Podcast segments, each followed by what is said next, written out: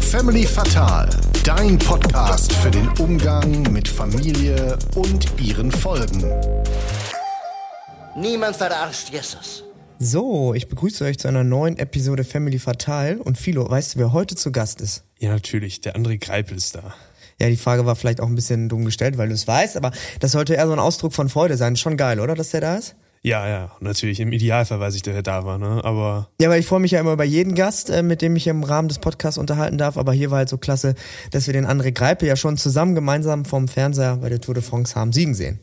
Ja, immer schön im Urlaub in Holland, ne, vorm Fernseher gesessen und uns ein bisschen die Tour de France mit dem Papa angeguckt. Das war schon schön. Äh, für alle, die André Greipel jetzt aber nicht kennen, ist einer der erfolgreichsten deutschen Sprinter im Straßenradsport mit insgesamt über 150 Profisiegen, unter anderem mehrfacher deutscher Meister elf Siegen bei der Tour de France, sieben beim Giro d'Italia und vier bei der Vuelta und aktuell ist er sogar noch Bundestrainer. Philo, ich hatte ihn direkt zum Anfang des Gesprächs gefragt, ob er sich noch an sein erstes eigenes Fahrrad erinnern kann. Ähm, weil ich kann mich halt noch mega gut an mein Laufrad erinnern, aber nicht an mein Fahrrad. Wie ist bei dir? Ja, an dein Laufrad kann ich mich auch noch gut erinnern. Ne? Da habe ich ja auch schon äh, viele Mythen und Legenden drüber gehört. Ja, davon gibt's ja auch noch ein paar Fotos, ne? Ja, ja, gut, das auch. Ne? Aber War ich ja heute noch, das Ding. ja, äh, ich erinnere mich nicht mehr an mein erstes Fahrrad. Ich erinnere mich nur noch daran, das Fahrradfahren gelernt zu haben. Das war dann auch wieder in Holland. So schön am Hügel ein bisschen runtergerollt am Anfang. Und ich erinnere mich vor allem, dass ich an meinen ersten schweren Unfall, wo ich mir schön die Vorderzähne rausgehauen habe. Sehr geil. Da hast du äh, heute nicht richtig nachgewachsen, ne? Ja, bis, leider nicht so ganz gerade, ja. Äh, was mir übrigens vom Gespräch in Erinnerung geblieben ist, ist, wie oft der äh, getestet wurde. Also das, äh, da stand ja gefühlt jeden Tag jemand vor der Tür und wollte am besten noch mitessen. Ne? Hat er am besten schon noch mit eingeplant für die Tests und fürs Mitessen. Ja, das ist schon krass. Im Gespräch hat er auch den Vergleich mit einem Gefangenen auf Bewährung gemacht, weil er ja auch mal seinen Standort angeben musste und dann musste er an diesem Tag in dieser Stunde auch ähm, dann da anzutreffen sein. Ähm, hat mich aber generell gefreut, dass wir über das Thema Doping gesprochen haben, weil ich mir gut vorstellen kann, dass das den Radsportlern vielleicht auch ein bisschen auf äh, Eier geht, weil das ja immer wieder so umherschwirrt, das Thema. Ähm, wobei ich mich aber auch bemüht habe, weil mich das auch selbst interessiert hat, dass man da vielleicht eine andere Perspektive einnimmt. Und mich hat dann eben vor allem interessiert, wie du dich vielleicht auch als Sportler fühlst, wenn andere Mitstreiter im Feld dopen denn äh, richtest ja dein ganzes Leben nach dem Sport und trainierst unfassbar viel und dann willst du natürlich auch unter gleichen Wettkampfbedingungen antreten. Aber das Thema ist eh sehr vielseitig. Ich habe jetzt zum Beispiel auch die Jan-Ulrich-Doku angefangen, falls das jemand machen möchte. Und äh, wie zum Beispiel die Medien teilweise mit äh, Sportlern umgehen, die gedopt haben oder so, ist auch echt kacke. Ja, jetzt wo du die Doku erwähnst, äh, die habe ich persönlich jetzt noch nicht geguckt, aber wo ich André Greipel und dich jetzt so im Gespräch gehört habe und so generell wieder ein bisschen über das Thema Radsport, habe ich da wieder Bock drauf bekommen und die gucke ich mir wahrscheinlich auch noch an, würde ich sagen. Ansonsten erfahrt ihr noch André Geipels Ritual vor dem Rennen, denn in der Folge ging es auch darum, welche Rolle Glaube bzw. Aberglauben im Radsport spielt und wie sehr der Peppes nach der Tour wehtut. Genau, das lernt man auch, denn ähm, noch ein paar Community-Fragen gesammelt oder man lernt auch, wie man während des Rennen pisst zum Beispiel. Ja, das ist doch ein super Schlusssatz, ne? Und jetzt geht's rein in die Folge und viel Spaß. Viel Spaß.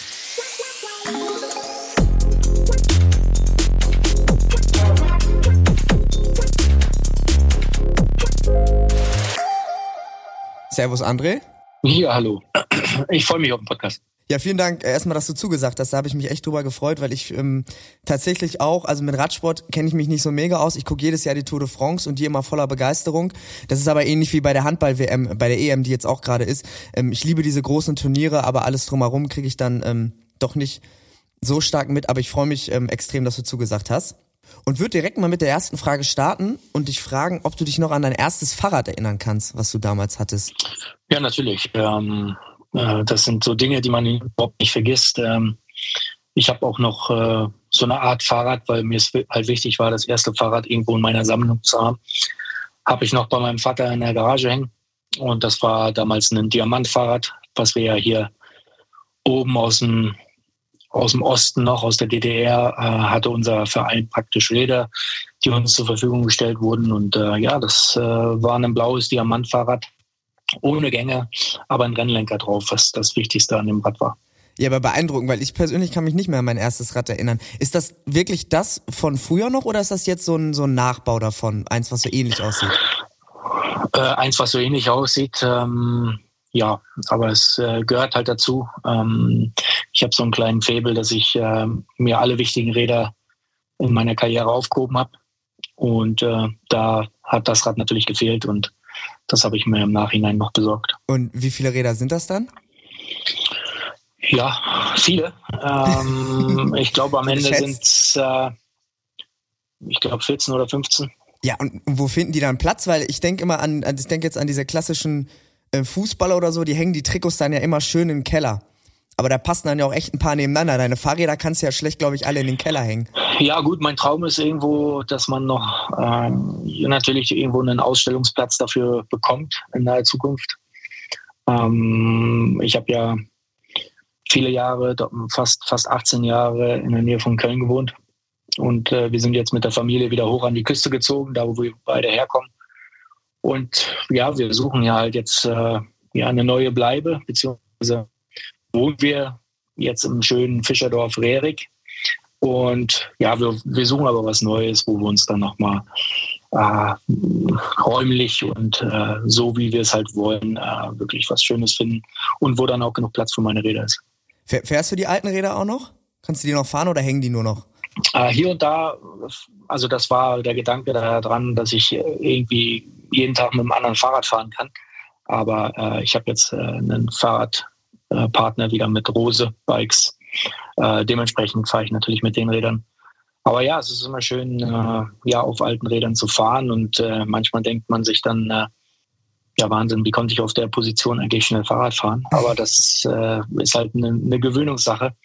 Und äh, ja, man geht halt mit der Zeit und äh, Position, Sitzposition verändern sich und natürlich auch die Technik am Rad selbst. Ja, das mit der Technik, das ist auch eine Frage, die ich ähm, theoretisch für später noch aufgeschrieben habe. Aber dass sich auch die Sitzposition und so ändert, das sind, glaube ich, so Dinge, die kriegst du von außen oder dann denkst du gar nicht. Aber der wird, glaube ich, schon viel feinjustiert und dann viel dran gearbeitet. Da ist schon viel möglich, glaube ich, ne? Auch bei so kleinen Dingen schon. Ja, definitiv, klar. Und wenn es nur ein anderer Sattel ist, dann sitzt man ganz anders auf einem Fahrrad.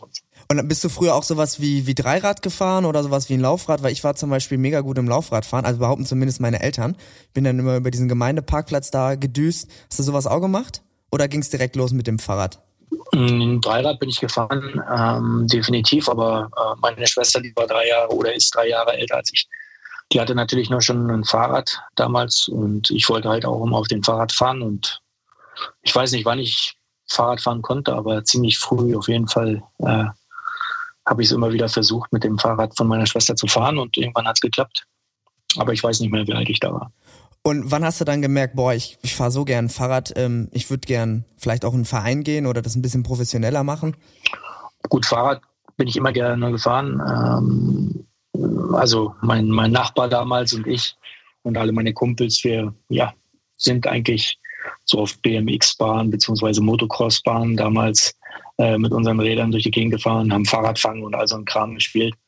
Ähm, aber so mit zehn Jahren, mit neun Jahren, zehn Jahren habe ich dann gemerkt, okay, äh, ich würde gern mich mit anderen messen. Äh, und so ging das dann los, dass ich mit neun Jahren in den Verein getreten bin beim jetzigen PSV Rostock. Und gab es irgendjemanden in deinem Umfeld oder so, der dich da vielleicht beeinflusst hat oder der selber auch so gefahren ist? Weil ich finde beim Fahrradfahren, das ist ja eher im Gegensatz zu diesen Sportarten wie Fußball oder so, vielleicht nochmal so ein bisschen untypischer, dass man schon mit neun oder zehn sagt, also wäre jetzt persönlich bei mir wo früher gewesen, dass man da schon sagt, ähm, ich hätte Lust, mich da zu messen. Und wo ist ein Verein, wo ich vielleicht fahren kann? Also gut, so ein prägender Moment war, dass äh, ein Radrennen bei uns vor der Haustür vorbeigefahren ist. Ja, sowas meinte ich, ja. Ähm, ja, und da saß ich auf der Mülltonne und äh, war fasziniert natürlich von der Geschwindigkeit der Fahrer. Äh, und das hat mich irgendwo nicht losgelassen. Und äh, am Ende war mein Vater und ich äh, oft unterwegs, äh, so bei, bei Speedway und äh, Motocross-Rennen und so weiter. Und da gab es dann auch mal für die Kids so eine Art BMX-Rennen auf demselben Kurs wie so eine Motocross-Strecke. Und da bin ich auch mitgefahren. Und ich glaube, das äh, waren auch so prägende Momente, wo ich gesagt habe, okay, oder meine Eltern darum gebeten habe, in den Verein einzutreten. Und ich bin halt oft auf der Rad, an der Radrennbahn in Rostock vorbeigefahren, weil meine Mutter in der Nähe gearbeitet hat.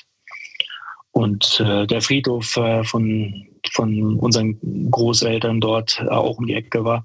Dementsprechend wurde ich oft konfrontiert mit der Sportart. Und ja, dann habe ich den Weg äh, auf die Radrennbahn in Rostock gefunden. Und haben deine Eltern die Radsportbegeisterung, die du hast, auch so, ähm, auch so ein bisschen gehabt? Weil du gerade meintest, dass du mit deinem Vater dann auf den Bahnen und so unterwegs warst? Also Radsport nicht, nicht wirklich. Äh, aber sportlich waren sie halt, egal welche Sportart, vom Boxen bis zu leicht. Äh, meine Mutter äh, und mein Vater, die haben eigentlich alles geguckt. Und ja, am Ende, glaube ich, äh, hatte ich halt ADHS und äh, meine Mutter war froh, dass ich mich dort austoben konnte auf der Radrennbahn.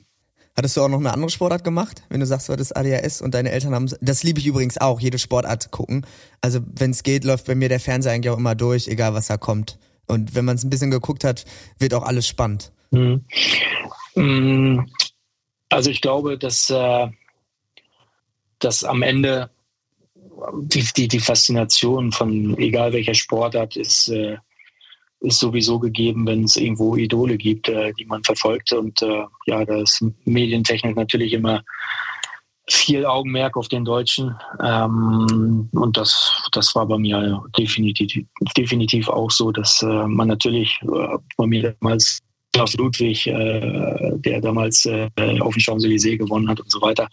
Äh, das waren so die Idole. Und natürlich Fußball war auch immer eine, eine große Sache in Deutschland.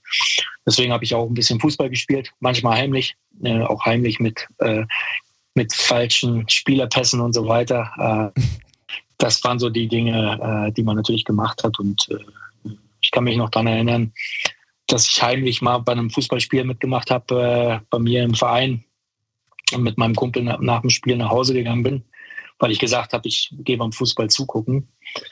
Und mein Vater hat dann meinen Kumpel gefragt, äh, Tor geschossen. Hat mein Kumpel gesagt, ja, nee, ich nicht, aber André hat zwei geschossen.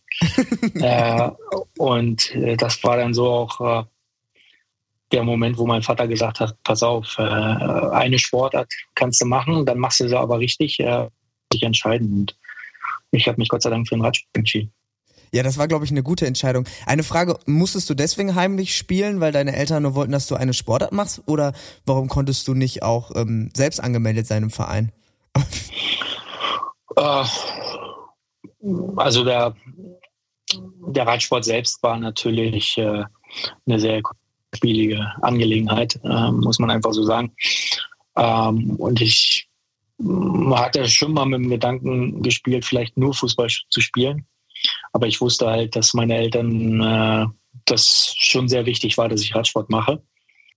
Ähm, deswegen habe ich es halt heimlich gemacht und äh, eigentlich auch nie gefragt, so meine ich, äh, dass ich irgendwie in einen Fußballverein eintreten wollte. Also ich, bevor ich mit dem Radfahren angefangen habe, habe ich in einem Fußballverein gespielt.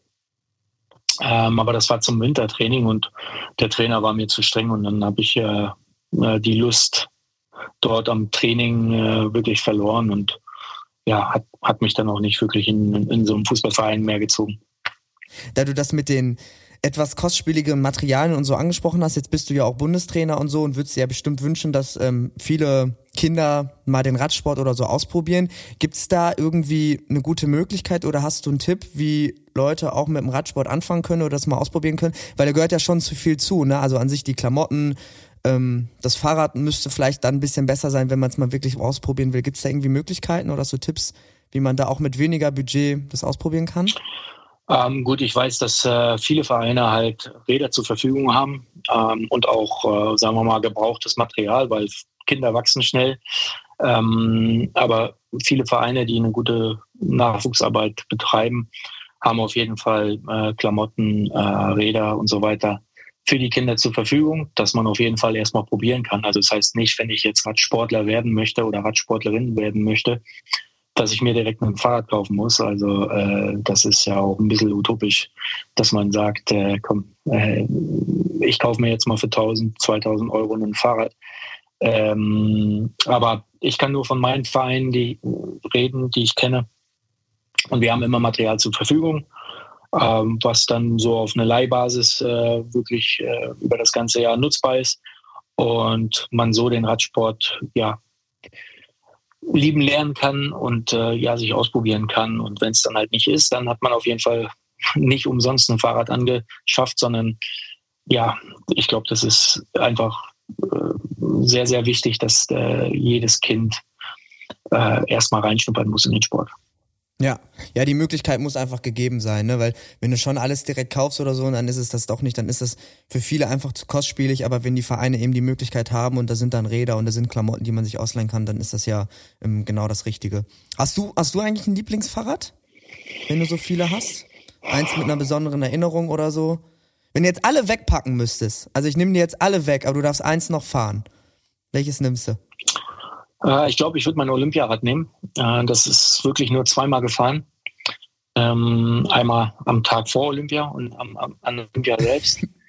ähm, aber das ist schon so das, das Nonplusultra äh, jetzt vom Design her, äh, weil so ein olympisches Rennen hat natürlich auch seine Vorgaben. Man darf nur, der Schriftzug darf nur so und so groß sein.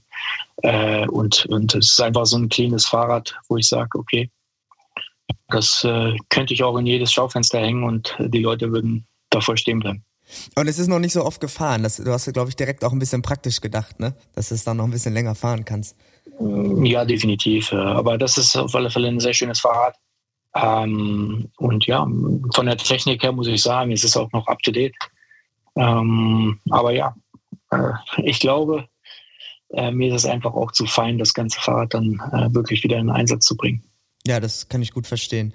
Ähm, ich hätte Lust mit dir ein bisschen, weil ich das beim, beim Radsport thematisch auch interessant finde, über, über Fairness zu sprechen. Weil ich finde, wenn du so den Radsport dir anguckst und dich vielleicht auch nicht so doll damit auseinandersetzt, dann siehst du ja eigentlich erstmal nur, wie, wenn ich es ganz platt sagen darf, fünf Stunden Leute einfach auf dem Rad sitzen und geradeaus fahren und irgendwann gibt's einen Sieger. Ne? Das ist jetzt natürlich ein bisschen ähm, platt ausgedrückt, aber einfach mal damit zu starten, weil wie das dann so untereinander ist zwischen den Radsportlern und allem drum und dran, gerade auch in Bezug auf Doping, weil ich auch Lust hätte, mit dir über Doping zu sprechen, aber vielleicht aus einer anderen Perspektive. Erstmal die Frage zum Einstieg, was ist Fairness für dich? Kannst du meinetwegen auch direkt schon auf dem Radsport beziehen? Gut, Fairness äh, war für mich immer ein sehr, sehr großes Gebot. Ähm, ähm, natürlich war ich als Sprinter schon mal in der Bredouille, mal meine Ellbogen auszufahren. Ähm, aber ich habe das immer mit einem kalkulierten Risiko, sage ich mal, gemacht, äh, um andere natürlich auch nicht zu gefährden. Ähm, und das ist, glaube ich, für mich die Fairness, dass wir äh, äh, äh mit Respekt vor jedem anderen, egal ob äh, Wasserträger oder Kapitän von irgendeinem, von irgendeinem Team, dass man sich auf Augenhöhe begegnet und äh, einfach den Respekt füreinander aufbringt und äh, niemand zu gefährden. Das ist für mich Fairness äh, bei jeder Sportart. Ja, weil du, weil ich hatte natürlich in der Vorbereitung auch ein, zwei Interviews und so von dir gehört, beziehungsweise auch gesehen und dass du das ein, zwei Mal mit der Fairness auch betont und in einem hast du ein ähm, Beispiel erzählt, dass du dir einmal beim Giro die Italia, das bist du, glaube ich, längere Zeit allein gefahren und 60, 70 Leute haben sich am Auto festgehalten und dann hast du das auch einmal gemacht. Und ähm, das so als, als kleine Anekdote hattest du das erzählt. Ähm, ist denn das, was die dann machen, sich am Auto festzuhalten, ist das fair oder wäre das eher unfair? Oder wenn du das dann auch gemacht hast? Ähm, gut, da muss man ein bisschen besser ausholen oder weiter ausholen. Ähm, das war äh, 2008 der Fall. Sagen wir mal, das war so die, die Hochzeit äh, des Epos.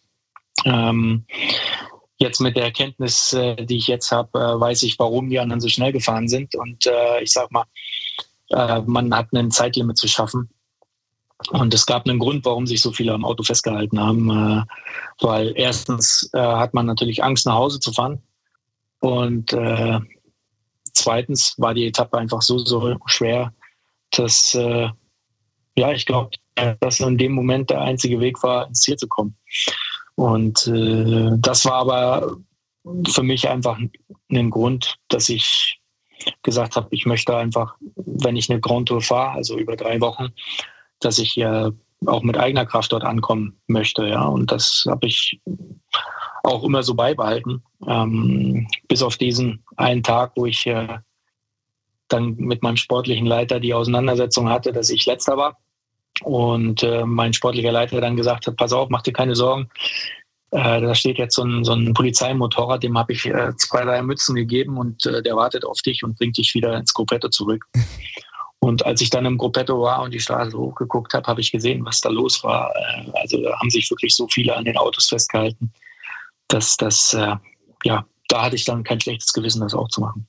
Aber das ist zum Beispiel schon eine geile Geschichte, weil das kriegst du natürlich als Zuschauer nicht mit. Aber das sind dann so diese Kleinigkeiten im Rennen. Ähm, hat man denn, weil du das gerade gesagt hast, dass mit dem, dass das die Hochzeit des Epos war, ne? Beim Doping. Hat man das denn dann, wenn du dann fährst, fragst du dich schon, warum sind die anderen so viel schneller? Oder ist man eher damit beschäftigt und fragt sich, warum man heute selber nicht so gut performen kann? Weil wenn die Diskrepanz da schon so groß ist, dass einem das im Rennen auffällt? Gut, äh, bei mir waren die physikalischen Kräfte immer sehr groß. Also äh, mit meinen 85, 86 Kilo hatte ich immer meine Probleme in den Bergen.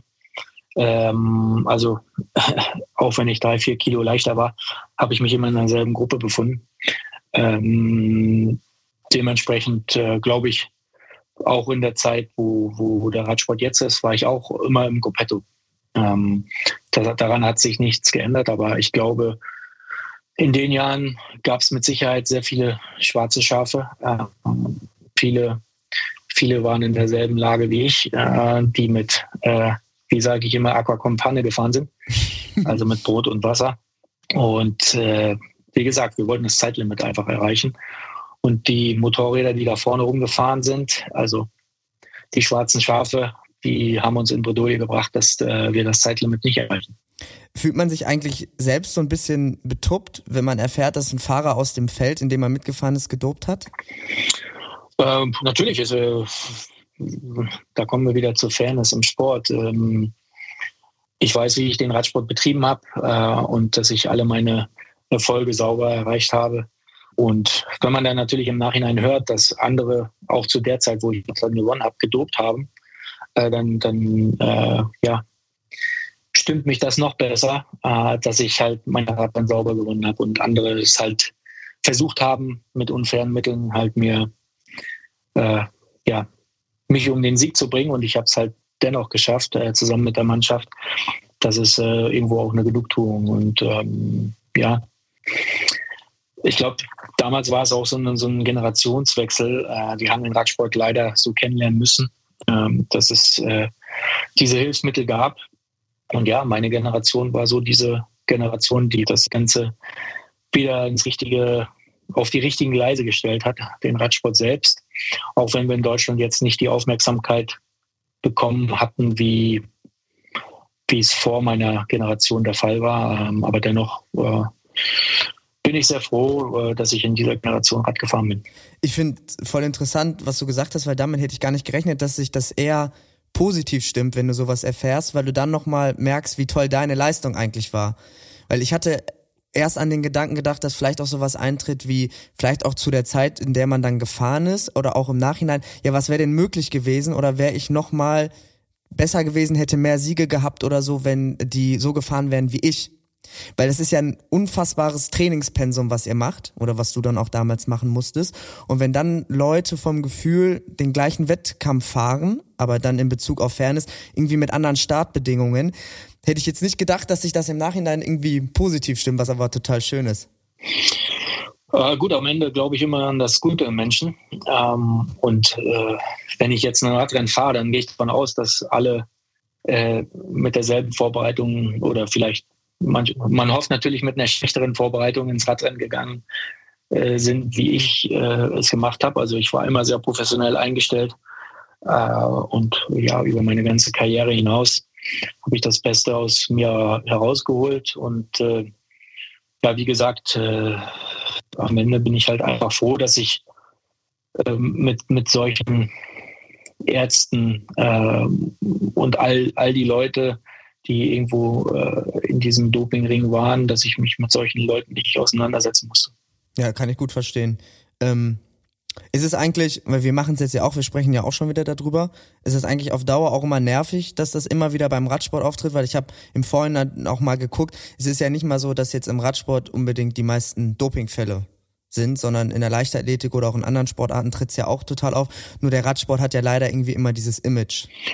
Gut, ich glaube, dass äh, es einfach was, was damit zu tun hat, dass äh, die Tour de France halt jährlich stattfindet und äh, nach Olympia und nach den Fußballweltmeisterschaften äh, ja das drittgrößte Sportevent ist. Äh, nur dass unser Sportevent halt jährlich stattfindet. Ähm, da, dementsprechend genießt äh, der Radsport natürlich auch eine, eine gewisse Medien äh, und ähm, ja, ähm, man muss es auch so sehen, in Deutschland ist der Radsport jetzt nicht die Sportart Nummer eins, aber in anderen Ländern ist es die Sportart Nummer eins. Und dementsprechend wird der Radsport auch immer diese Lobby haben, dass äh, äh, leider der Radsport auch immer so ein, so ein, so ein Vorzeigesport sein wird. Ähm, wenn ich mal zurückgehe in meine in die Hochphasen, äh, wo ich getestet wurde, also äh, ja, da sprechen wir auch mal von drei, vier Doping-Tests innerhalb von 36 Stunden. Und da fässt man sich dann schon manchmal an den Kopf und sagt, äh, das kann ja nicht gesteuert sein. Also äh, ich meine, warum muss ich in, in 36 Stunden viermal getestet werden? Und ähm, da spreche ich dann halt nur von den, von den Trainingstests beziehungsweise den außer, außer Renneinsätzen Tests, ja. Ähm, wenn man natürlich äh, äh, in den Radrennen selbst auch noch getestet wird, kommen wir dann in den Hochzeiten schon mal auf äh, 35, 40 Tests, äh, die, die ja, dort von uns genommen wurden. Und äh, ja, manchmal hat man sich schon so, so wie so ein Vieh im Stall gefühlt. Äh, ähm, aber ja, solche Dinge muss man einfach über sich gehen lassen und wir, waren uns äh, auch in, der, in unserer Verantwortung irgendwo bewusst, dass äh, ja der Sport, unsere Sportart leider in der Vergangenheit sehr viel Mist gebaut hat und äh, wir dafür gerade stehen müssen. Und ähm, da war ich auch bereit für, auch wenn es natürlich äh, manchmal sehr, sehr ins Privatleben reinging. Ja, voll, das also stelle ich mir super nervig vor. Ihr müsst auch immer den Standort dann angeben, wo ihr seid, ne? Ja, wir, wir haben uns äh, ja, ich habe mich gefühlt wie ein Gefangener auf Bewährung. Äh, nur, dass es äh, uns schlechter ging, weil wir mussten wirklich jeden Tag angeben und immer eine Stunde angeben an der Postadresse, die ich eingetragen habe. Und wenn ich nicht auffindbar bin, dann äh, habe ich einen Misstest.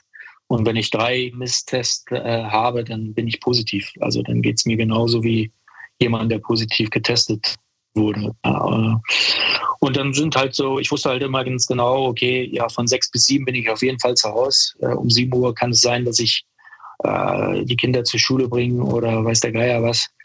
Deswegen, ja, wurde ich oft geweckt von den Kontrolleuren und habe mit denen zusammen Kaffee getrunken. Und äh, natürlich hat es einen dann mal genervt, dann dass in der Woche halt zwei, dreimal der Fall war und immer dieselben Kontrolleure bei ihm am Tisch gesetzt, gesessen haben. Aber denen selbst war es halt auch unangenehm.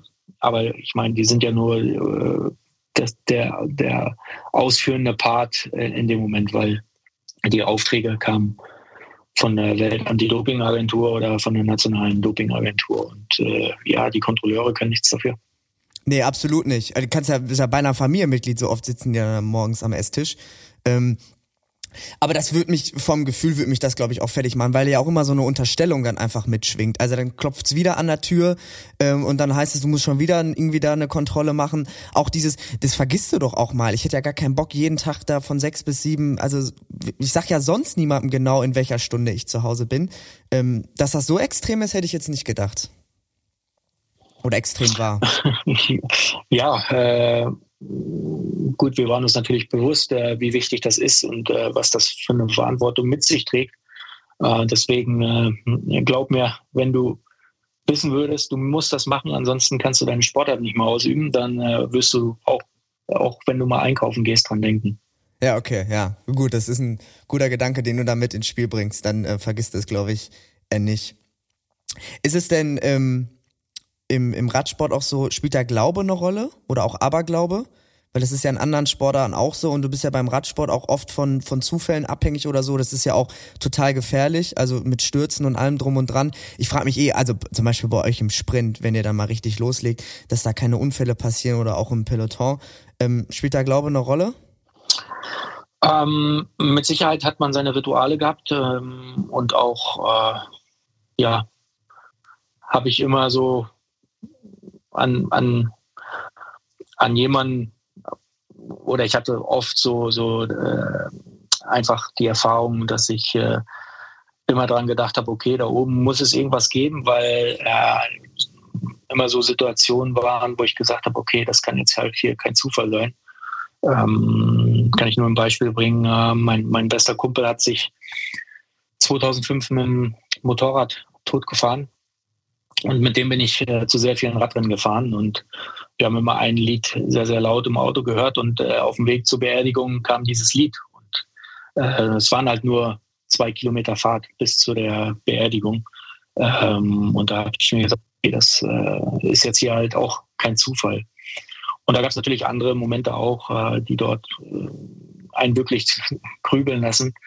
Ähm, aber ich glaube schon, dass es hier und da äh, Dinge gibt, äh, von denen wir gar nicht wissen, dass es die gibt und äh, ja, die da irgendwo auf einen aufpassen.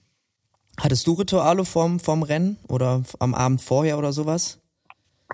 Ähm, gut, ich habe immer meinen mein Ehering um, um den Hals gehabt und äh, eine, eine Kette äh, von meiner Familie. Und ja, die habe ich eigentlich immer am Start geküsst und äh, ja, nach dem Rennen, wenn es alles gut gegangen ist, dann wieder. Ähm, und das war so mein Ritual. Ja, ist ja gut. Ja, weil da gibt's ja, gibt ja, also ich kann mir bestimmt auch vorstellen, dass irgendwelche Leute immer gleich aufs Fahrrad aufsteigen oder noch ganz andere. Also Nadal beim Tennis oder so, der hat ja auch ganz verrückte Dinge. Ähm, da gibt's bestimmt auch noch ein paar, paar coole andere Dinge. Und ähm, aber das mit der Kette. Ja, ich glaube, die, die, ja, ich, ich glaube, man macht es halt unterbewusst. Ne? Ähm, ich sag mal, ein Fahrrad, äh, wenn man Rechtshänder ist, äh, steigt man halt nur von links auf. Ähm, aber klar, äh, ja, ich glaube, im Unterbewusstsein macht man halt äh, seine Dinge, woran man gar nicht mehr wirklich denkt. Und ich glaube, auch ein Nadal, der an sich rumzupft, äh, äh, ich glaube, der macht das auch alles äh, so automatisch, dass der gar nicht mehr dran denkt. Ja. ja, absolut. Das sind Automatismen, die der einfach verinnerlicht hat. Genau. Ähm, ich habe in einem anderen Interview von dir auch was dazu gelesen, da ging es um, ähm, dass du ein klarer Verfechter von, von Plan A bist und dass es klare Strukturen im Team braucht, die unabhängig vom Rennverlauf sind. Und äh, da meine Frage, weil ich das nicht so im Kopf hatte, wie sehr ist ähm, Radsport auch ein Teamsport? Gut, ähm, ich sag mal so, ähm, bevor ein Radrennen losgeht, guckt man sich die Startliste an und sagt, okay, ähm, der Parcours ist so und so und so. Wer sind die Favoriten? So, und am Ende braucht man sich nichts vormachen. Dann gibt es vielleicht im Sprint, ähm, gibt es vielleicht drei, vier Leute, die den Sprint gewinnen können. Und genauso gut ist es berghoch oder im Zeitfahren ist genau dasselbe. So, und dann äh, schätzt man natürlich seine Chancen ab. Und ähm, wenn ich weiß, dass ich in meinem Team äh, jemanden habe, der das Radrennen gewinnen kann, wenn ich ihn zu 100 Prozent unterstütze, dann äh, ja, verfechte ich einen Plan A. Und ähm, so habe ich halt äh, das, das, meine Mannschaft auch immer kennengelernt, dass wir einen Plan A hatten. Und wenn irgendwas schief geht, kann man immer noch umschwenken. Aber äh, ich glaube, vom Mindset her muss man, äh, egal welches Radrennen, muss man einfach so reingehen, dass man äh, ja alle zusammen an einem Strang zieht und äh, man einfach mit der besten Chance, die man hat, die dort im Bus sitzt, äh, auch das Beste herausholen muss. Und äh, dementsprechend, ja, verfechte ich immer einen Plan A. Also ist eine Teamchemie schon sehr wichtig und manche müssen auch sich unterordnen, damit es gut klappt. Ja, dann, natürlich. Also ich habe es auch immer genossen, für Teamkollegen zu fahren. ähm, das hat mir dann auch immer, immer sehr viel Druck von den Schultern genommen. Aber wenn ich jetzt äh, auf mein Team zurückgucke, äh, damals, glaube ich, waren alle allen war eigentlich bewusst, wenn es zum Sprint geht, dann hat André hier die beste Chance. Aber ich, mir war auch bewusst, dass äh, äh ich die Mannschaft dafür brauche.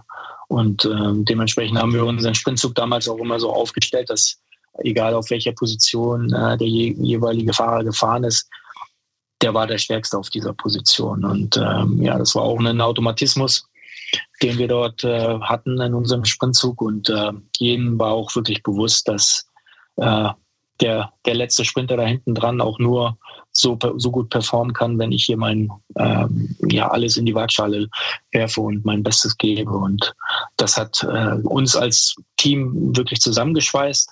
Und äh, ja, kann auch jetzt nicht sagen, dass die Teamchemie dort nicht gestimmt hat. Ja, sehr gut. Wann hat sich bei dir eigentlich herauskristallisiert, dass du ein guter Sprinter bist? Und kein Kletterer zum Beispiel? Na, gut, ähm, mein Trainer sagt immer, als ich äh, damals im Oktober angefangen habe mit dem Radsport, war der Athletikbereich halt sehr, sehr wichtig. Und den haben wir halt immer verfolgt. Und er hat gesehen, bei meinem, wir haben immer so Hockstecksprünge gemacht ähm, und, und, und äh, Schlussweitsprünge. Und da hat er gesehen, dass ich auf jeden Fall eine schnelle Muskelphase habe. Und äh, ja, das hat sich dann natürlich äh, auf dem Fahrrad dann so ein bisschen fortgesetzt, dass er gesehen hat, okay, ich habe schnelle Muskelfasern, ähm, aber im gleichen Moment habe ich auch äh, einen sehr guten Ausdauerwert. Ähm, die, und die Kombination hat es, glaube ich, sehr gut gebracht. Ja, weil irgendwann muss man sich dann ja, glaube ich, auch, also auch weil du dein Gewicht vorhin angesprochen hast, irgendwann muss man sich ja auch entscheiden, was man für ein Fahrer ist, oder? Äh, ja, das mit Sicherheit. Ne? Ähm, aber ich glaube, ich wurde oder ich weiß, dass ich eigentlich äh, so als, als Nachwuchsfahrer nicht wirklich nur für den Sprint ge, ge trainiert habe, sondern ähm, der Fokus war immer auf die Ausdauer und um die Kraftausdauer. Natürlich haben wir hier und da unsere Sprints gemacht, ähm, wo man auch gesehen hat, dass ich, dass ich schnell bin. Ähm, aber so wirklich richtig festgestellt, dass ich, äh, dass ich ein Sprinter bin. Das habe ich dann wirklich auch erst im Profibereich gesehen, wo ich dann äh, ja gegen die weltbesten Sprinter auch äh, mithalten konnte. Und äh, ja, dann, dann habe ich dann auch ein bisschen mehr den Fokus darauf gesetzt, dass ich äh, ja intensiver auch noch im Sprintbereich arbeiten muss. Wie nervig ähm, weil die pushen einen, glaube ich, auch total, aber manchmal gibt es ja auch immer wieder Situationen, wo die Zuschauer einfach im Weg sind. Ähm, wie nervig oder wie toll ist es, wenn die Zuschauer am Rand stehen? Es kommt jetzt aufs Radrennen dran, drauf an. Ne? Ähm, man fährt in den Emiraten zum Beispiel ja stundenlang durch die Wüste. Da steht nicht eine Person am Straßenrand. Wenn man Glück hat, stehen 20 Scheiß äh, am Straßenrand bei der Zielankunft. Aber wenn man natürlich dann in, in Belgien äh, oder bei der Tour de France am, am, am, durch, die, durch die Wege fährt und über die Straßen fegt, dann äh, ja, muss ich ganz ehrlich sagen, zum Anfang nervt es einen, ähm, aber man, man lernt einfach damit umzugehen. Also man hat da wirklich so diesen, diesen, also wenn das Adrenalin dann einsetzt, dann ist es wirklich so, dass äh, man die Zuschauer gar nicht mehr mitbekommt. Ne? Natürlich äh, gerade in der jetzigen Zeit mit den, mit den Handys und so weiter äh, werden die Arme immer rausgestreckt und äh, die Handys fliegen durchs Feld, äh, weil irgendein Fahrer mit der Schuld ein Handy weg, mitgenommen hat und so weiter. Äh, aber man hat trotzdem immer gehofft, dass die Zuschauer dann wegspringen. Ähm, hier und da hat man mal einen Kinderwagen vergessen oder der, der Hund war noch an der Leine und stand noch auf der Straße. Äh, aber das, äh, ich sage immer, wir sind so wie, wie, wie Scharfschützen, die wirklich äh, so schnell reagieren können, äh, dass man da dem ganzen, dem ganzen Glück am Straßenrand wirklich aus dem Weg gehen kann. Aber leider äh, passieren natürlich auch oft Stürze und Verletzungen, weil es halt nicht geschafft wurde, an, die, an den Zuschauern vorbeizufahren. Das ist aber ein schmaler Grad, ne? Zwischen du konzentrierst dich auf dein Rennen und du hast es ja gerade auch gesagt, du blendest das auch ein bisschen aus und gleichzeitig musst du trotzdem aufpassen, dass der Hannes da irgendwie nicht sein Handy reinhält und du dagegen fährst. Also ähm, stelle ich mir nicht so einfach vor. Habt ihr denn beim, wenn du sagst, dass man das auch ausblenden kann und so, hast du im Radsport, weil das ist ja eine, also auch teilweise eine unfassbare Quälerei, kann ich mir vorstellen. Ähm, habt ihr auch Mentaltraining, dass du, wenn du über diesem toten Punkt oder so bist, wie du dich dann weiter motivierst oder trotzdem weiterfahren kannst? Ist das auch ein Thema? Ähm, also klar, äh, zu meiner Person ist es einfach so, dass ich äh, äh, Mentaltraining gemacht habe, weil ich äh, ja auch Verletzungen zu kämpfen hatte, dass ich äh, ja natürlich irgendwo mit Ängsten in die Sprints manchmal reingegangen bin. Äh, ich muss sagen, immerhin selbst dann vielleicht nicht. Ähm, aber auch immer mit sehr viel Druck umgeben musste. Also ich war immer derjenige, welche, der die Kohlen aus dem Feuer holen musste. Und das war nicht einfach, manchmal mit dem Druck umzugehen. Und habe ich Mentaltraining zu gehabt, ähm, um dann natürlich so aktiv, sagen wir mal, mit sich selbst in den äh, Dialog zu gehen, damit äh, solche Ängste und äh, ja, Drucksituationen einfach nicht auftreten. Und äh, damit bin ich immer ganz gut gefahren. Aber wenn ich jetzt also auf, auf, äh, auf äh, Bergpässen oder so, wenn man, wenn man unterbewusst, glaube ich, sein, sein als mentales Training dort macht und sagt, ja, guck dir mal den links neben mir an, der, der sieht aber scheiße aus. Der sieht noch schlechter aus als ich. Äh, das sind so Dinge, mit denen motiviert man sich. Ähm, und äh, ja, die halten einem dann auch wirklich auf dem Fahrrad äh, in dem Moment, dass man ja auch den nächsten Pass überqueren kann. Das finde ich geil. Pusht man sich denn auch untereinander? Also vielleicht auch im Team oder so, wenn du dann, der eine sieht richtig scheiße aus, aber der andere sieht noch ein bisschen beschissener aus und dann pusht man sich da hoch? Natürlich unter Teamkollegen äh, oder, oder mit Fahrern, mit denen man natürlich besonders gut konnte im Feld. Äh, die hat man unterstützt, wo man konnte. Ne? Äh, aber dann war es auch so, dass äh, wenn man gesehen hat, jetzt hier zum Beispiel Mark Cavendish hat Probleme am Berg, dann, dann tritt man noch mal ein bisschen extra drauf, damit er sich noch mehr quälen muss. Das war in dem Moment halt äh, mit Sicherheit auch nicht äh, kontraproduktiv, war kontraproduktiv für mich, weil es mir natürlich berghoch auch wehgetan hat. Aber äh, äh, ja, man hat äh, mit den Kontrahenten dann auch so ein bisschen gespielt. Aber äh, wenn ich jetzt auf meine eigen, eigenen Teamkollegen gucke, ist es so gewesen, dass ich äh, natürlich wusste, welche Teamkollegen Probleme haben. Und wenn einer dann wirklich in Bredouille war, dann hat man den auch mal eine, eine, Flasche extra gebracht oder hat den mal ein bisschen mehr angeschoben. Und ja, das macht man schon. Ja, das pusht, glaube ich, schon nochmal, wenn du dann am Cavendish äh, vorbeiziehen kannst und du siehst, ähm, der quält sich. Ist für dich dann zwar auch ne, nochmal eine Quälerei, aber mit einem anderen Gefühl. Macht dann vielleicht noch ein bisschen mehr Spaß, wenn man dann den Berg hochdüst. Ja, das sind so halt die Radrennen im Radrennen. Ne? Die, die sieht man halt leider nicht auf Kamera. Aber ich glaube, sollte man auf jeden Fall mal einführen, so eine Kamera im Gruppetto. Das, äh, das Leid, was da um sich geht, das ist schon manchmal, ja, ja, da könnte man Bücher drüber schreiben. Wie, wie schafft man es eigentlich, dass man so eng bei gleichbleibender Geschwindigkeit fährt? Weil ich schaff's ja teilweise nicht mit einem Freund auf einem Fahrradweg und du fährst schon halb in dich rein, aber das sind ja, also da reicht doch eigentlich immer so eine Mini-Bewegung und direkt denke ich mir, müsste der ganze Zug hier umfallen. Aber der fährt ja mehrere Stunden so zusammen. Ich sage immer, das ist wie Tetris spielen. Entweder passt du durch die Lücke oder du passt es halt nicht. Ähm, aber am Ende macht ja niemand irgendwas Unüberlegtes und möchte dich zu Fall bringen. Also wir fahren ja alle mit derselben Geschwindigkeit und jeder hat so sagen wir mal seine, seine, seine 10, 15, 20 Zentimeter. Manchmal ist es auch äh, weniger als eine Lenkerbreite, äh, äh, wo man durch möchte. Ähm, aber, aber dennoch, äh, es ist gar nicht so schwer, äh, damit zurechtzukommen. Und natürlich, wenn man jetzt äh, nicht aus dem Sport kommt, denkt man sich, okay, wie, wie funktioniert das? Aber man gewöhnt sich an alles und äh, ja, ich sag mal, wenn du klaustrophobisch bist, äh, dann hast du ein Problem im Fahrerfeld. Äh, ich hatte meinen Teamkollegen, der hatte damit echt Probleme. ähm, der ist auch bei jedem Fahrstuhl immer, der ist bei jedem Fahrstuhl auch immer die Treppen gelaufen. Wie blöd, ey. Ähm, aber dennoch war er ein starker Rennfahrer und wenn selbst so jemand äh, im Fahrerfeld klarkommt, dann äh, ja, dann ist das ein gutes Indiz dafür, dass man sich auf jeden Fall an alles gewöhnen kann. Boah, voll, das sind Probleme, an die würde ich ja gar nicht denken. Aber klar, das kann, kann auch passieren.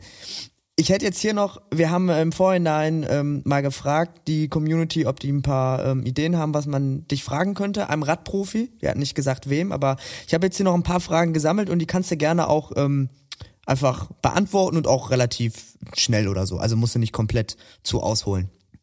Ähm, erste Frage, welches Rad sollte ich mir holen, wenn ich ein bis zweimal die Woche fahre? Also wahrscheinlich schon so ein bisschen schneller, aber das soll ja wahrscheinlich dann noch nicht das 5000 Euro Rennrad sein. Gut, das kommt drauf an, wie viel Kleingeld man übrig hat. Ne? Äh, also ich kenne ich kenn viele Radfahrer, die äh, nicht wirklich viel Fahrrad fahren, aber denen es halt wichtig ist, dass man dass man äh, ein gutes Fahrrad dort im, im, Keller oder in der Garage stehen hat. Äh. Aber wenn man jetzt Einsteiger ist, ähm, hat man jetzt auch während der Corona-Zeit gesehen, dass äh, viele sich gebrauchte Räder gekauft haben oder, oder ja, günstige Räder gekauft haben. Aber zum Ausprobieren ist das auf alle Fälle das Richtige. Und äh, wenn man dann Spaß an der ganzen Sache gefunden hat, kann man auch äh, tiefer in die Tasche greifen. Aber ich, ich weiß, dass es so äh, für 1500 Euro gibt es äh, auf alle Fälle schon Räder, mit denen man sehr gut um die, um die Blöcke ziehen kann. Top. Auf einer Skala von 1 bis 10, wie sehr brennt der Pöppes nach der Tour? Oh, es gibt mal schlechte Tage und mal gute Tage. Ähm, ich selbst habe Gott sei Dank nie äh, wirklich Sitzprobleme gehabt. Es gibt ja auch immer diese, diese äh, Sitzcremes, die man dort äh, auf die Sitzpolster macht, aber ich, ich war eigentlich nie jemand, der damit Probleme hatte. Aber es gibt auf alle Fälle viele Fahrer, die damit Probleme haben. Und äh, ja, das Wichtigste dazu ist einfach immer einen, einen längeren Waschgang, Waschgang, zu machen. Und es gibt auch so antibakterielles Waschmittel äh, für Sportwäsche auf jeden Fall zu empfehlen. Sehr gut. Wie kündigt man eine Pipi-Pause an? Beziehungsweise wie sieht die dann auch aus? Ach, das ist, äh, sind so ungeschriebene Gesetze. Ähm, wenn äh, eine Gruppe zum Anfang weggefahren ist, dann weiß man, okay, äh, jetzt ist äh, Pinkelpause. Die wird dann vorne meistens auch vom Führenden äh, des Rennens angezeigt äh, und dann halten alle an. Oder wenn es halt dringender ist, äh, dann pinkelt man halt vom Fahrrad und dann warten hoffentlich die Teamkollegen auf einen, die dann einen wieder zurück ins, ins Feld führen, führen können. Gibt es noch mehr von diesen ungeschriebenen Gesetzen im Fahrerfeld? Also so ungeschriebene Regeln, die man einfach macht, die aber nicht festgesetzt sind? Ja, so wenn, wenn jetzt bei der Tour das gelbe Trikot zum Beispiel stürzt, dann wird nicht angegriffen. Ähm, ja, das sind so, so Dinge. Oder wenn wirklich ein richtig großer Massensturz war, dann äh, neutralisiert man meistens auch. Es gibt ja sowas wie, wie Sportfahrer oder so, die mit zur Olympiade fahren. Gibt es auch Seelsorger, Begleiter auf der Tour oder bei Rennen, die ihr habt? Ähm, ein Mental Trainer ist äh, eigentlich meistens dabei beziehungsweise denke ich einfach ein guter sportlicher Leiter äh, oder Coach ist auch gleichzeitig ein guter Mental Coach. Ähm, aber sowas gibt es auf jeden Fall. Gibt es hm, ein Runners High beim Radfahren? Und wenn ja, wann setzt es ein? Also noch Zeit, Kilometer? Ein was? Ein, dieses Runners High, wenn du läufst und eigentlich ist Laufen, denkst du, boah, voll kacke und irgendwann kommen dann die Endorphine und so und dann macht's richtig Spaß, ob sowas beim also, Radfahren auch gibt. Ähm, gut, ich glaube, am Ende sind wir, gerade was den Berufsradsport angeht, äh, sind wir, glaube ich, äh, Hormon-Junkies. Ähm, das habe ich selbst auch gemerkt, dass äh, ja man manchmal zwei, drei Kilometer vor Ende der Etappe noch so auf dem Fahrrad gesessen hat und gesagt hat, ja, okay, so, wann kommt denn jetzt hier das Adrenalin? Ja, das sind so die Momente, wo man weiß, okay, äh, du hast eigentlich einen Überkonsum an irgendwelchen Endorphinen und Adrenalin und was weiß ich was alles äh, dazu beiträgt, damit man performen kann. Aber äh, äh ich sag mal so, wenn es einem schlecht geht, äh, morgens und ich fahre eine Stunde Fahrrad, dann geht es mir auf jeden Fall danach besser. Äh, egal, ob es schnell fahren ist oder langsam fahren. Aber äh, ich glaube, jetzt im Radsport selbst äh, gibt es nicht dieses Runners High, so, so wie man es äh, vielleicht aus dem Laufen kennt. Aber macht trotzdem den Kopf frei.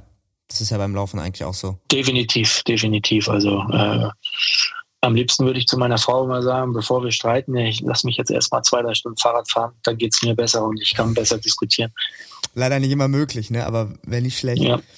Und, und die letzte Frage, wie oft fragt man sich, warum man immer selbst Gegenwind hat? Das ist die falsche, falsche Streckenwahl, würde ich sagen. Falsche Streckenwahl? Aber ich sage immer, genau, genau. Also äh, es gibt so einen Spruch, äh, der hieß Udo Bölls, also äh, wer wer mit Gegenwind reinfährt und mit Rückenwind wieder, wieder zurück nach Hause fährt, der, der hat keinen Charakter. Also man sollte die Strecke anders planen und mit Gegenwind wieder nach Hause fahren, aber das ist auch Blödsinn. Äh, am Ende, glaube ich, äh, ist Gegenwind nichts Schlechtes. Ähm, man muss die Strecke halt nur so gut planen, dass man, äh, dass man für den Rückweg vielleicht etwas länger bräuchte, wenn man dann Gegenwind hat. Aber äh, es ist alles eine Frage der Geschwindigkeit. So, das ist es nämlich. Und sonst ähm, muss man sich ein gutes Streckenprofil aussuchen.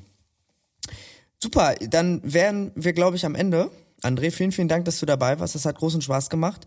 Vor allem, dass ich auch noch ein paar Einblicke in die Radsportszene bekommen habe. Ich habe dich früher auch immer selbst sehr gerne im Fernsehen gesehen bei der Tour de France. Deswegen war es wirklich ähm, toll, dass du da warst. Ja, vielen Dank und viel Erfolg mit eurem Podcast. Vielen Dank, dir auch. Weiterhin. Danke euch. Family Fatal ist eine Produktion der Beck Design GmbH für Kirche in 1 Live.